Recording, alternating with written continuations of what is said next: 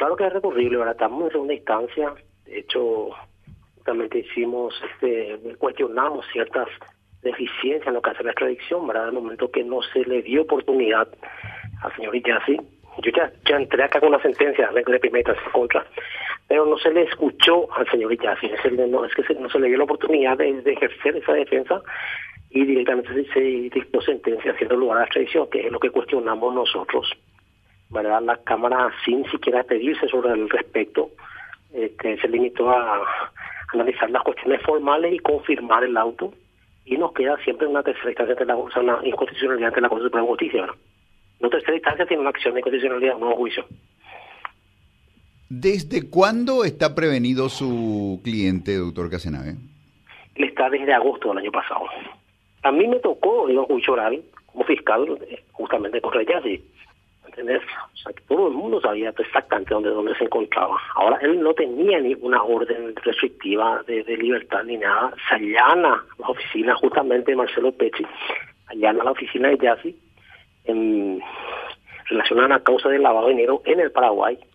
Y ahí recién, este, estando en el allanamiento, él ya dispone de la libertad incluso de Yassi y es que viene por fax, reciben un pedido de exhorto de la justicia de los Estados Unidos y ahí se lo detiene, ¿verdad? Se le levanta y se lo detiene en el mismo acto. ¿verdad? Es, tal cual como lo decís, de hecho no tenía ni no tenía ni siquiera una orden de libertad. Es decir, en primera instancia la decisión del fiscal Pechi fue dejarlo en libertad.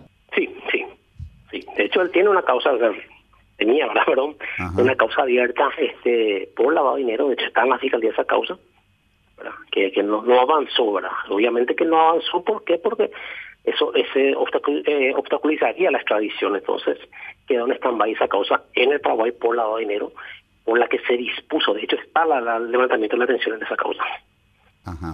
Doctor Eduardo Casenave, ¿por qué es del interés de los Estados Unidos llevarlo a Iyasi si su operación fue ahí en Ciudad del Este, Foz de Iguazú, la zona de la triple frontera? ¿Por qué la actividad de Yassi agravia a los Estados Unidos al punto de que piden su extradición?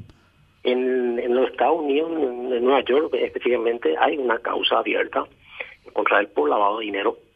Este, conforme el exhorto hace referencia, se, si se le hicieron tipo entregas vigiladas, ¿verdad? en la que él, conforme lo que dice el exhorto, siempre digo, supuestamente lavó su más de dinero y remitió, remitió este montos a los Estados Unidos usando el sistema norteamericano para lavar dinero. Ah, es lo ah, que él tiene que responder en, los Estados Unidos. Doctor Casenave, eh, denos su mejor argumento de por qué Yassi no debe ser extraditado o la estrategia se limita a protestar los, los aspectos formales del proceso de extradición simplemente para comprarle tiempo al señor Iyasi. Bueno, mira, este, justamente en el, proceso de extradición no es un juicio, no, no, hay nada que demostrar acá, sino como bien lo dijiste, nos limitamos a cuestiones formales.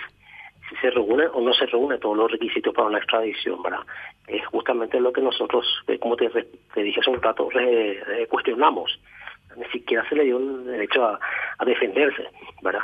Es por eso que consideramos nosotros ni siquiera pedimos la nulidad, lo que sí pedimos es retrotraer que se le escuche y que luego decían lo que ellos, eh, eh, según sus convicciones, ¿verdad? Lo que, lo que cree que corresponda.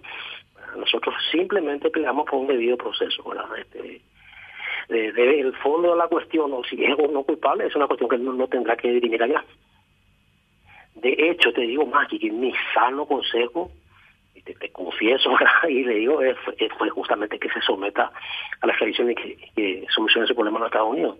Ese fue mi consejo, ese es mi consejo y, y te digo una primicia, lo más probable que eso esté concretando en justo en la hora. ¿De que se allanen a la extradición? Así mismo. ¿Cuál es el beneficio en este caso, doctor? obviamente uno al someterse, estamos hablando de la justicia de los Estados Unidos, ahora que, todos sabemos, funciona de manera casi impecable, ¿verdad? El sometimiento de uno a un proceso, obviamente que este, en cierta manera descomprime muchísimo la situación.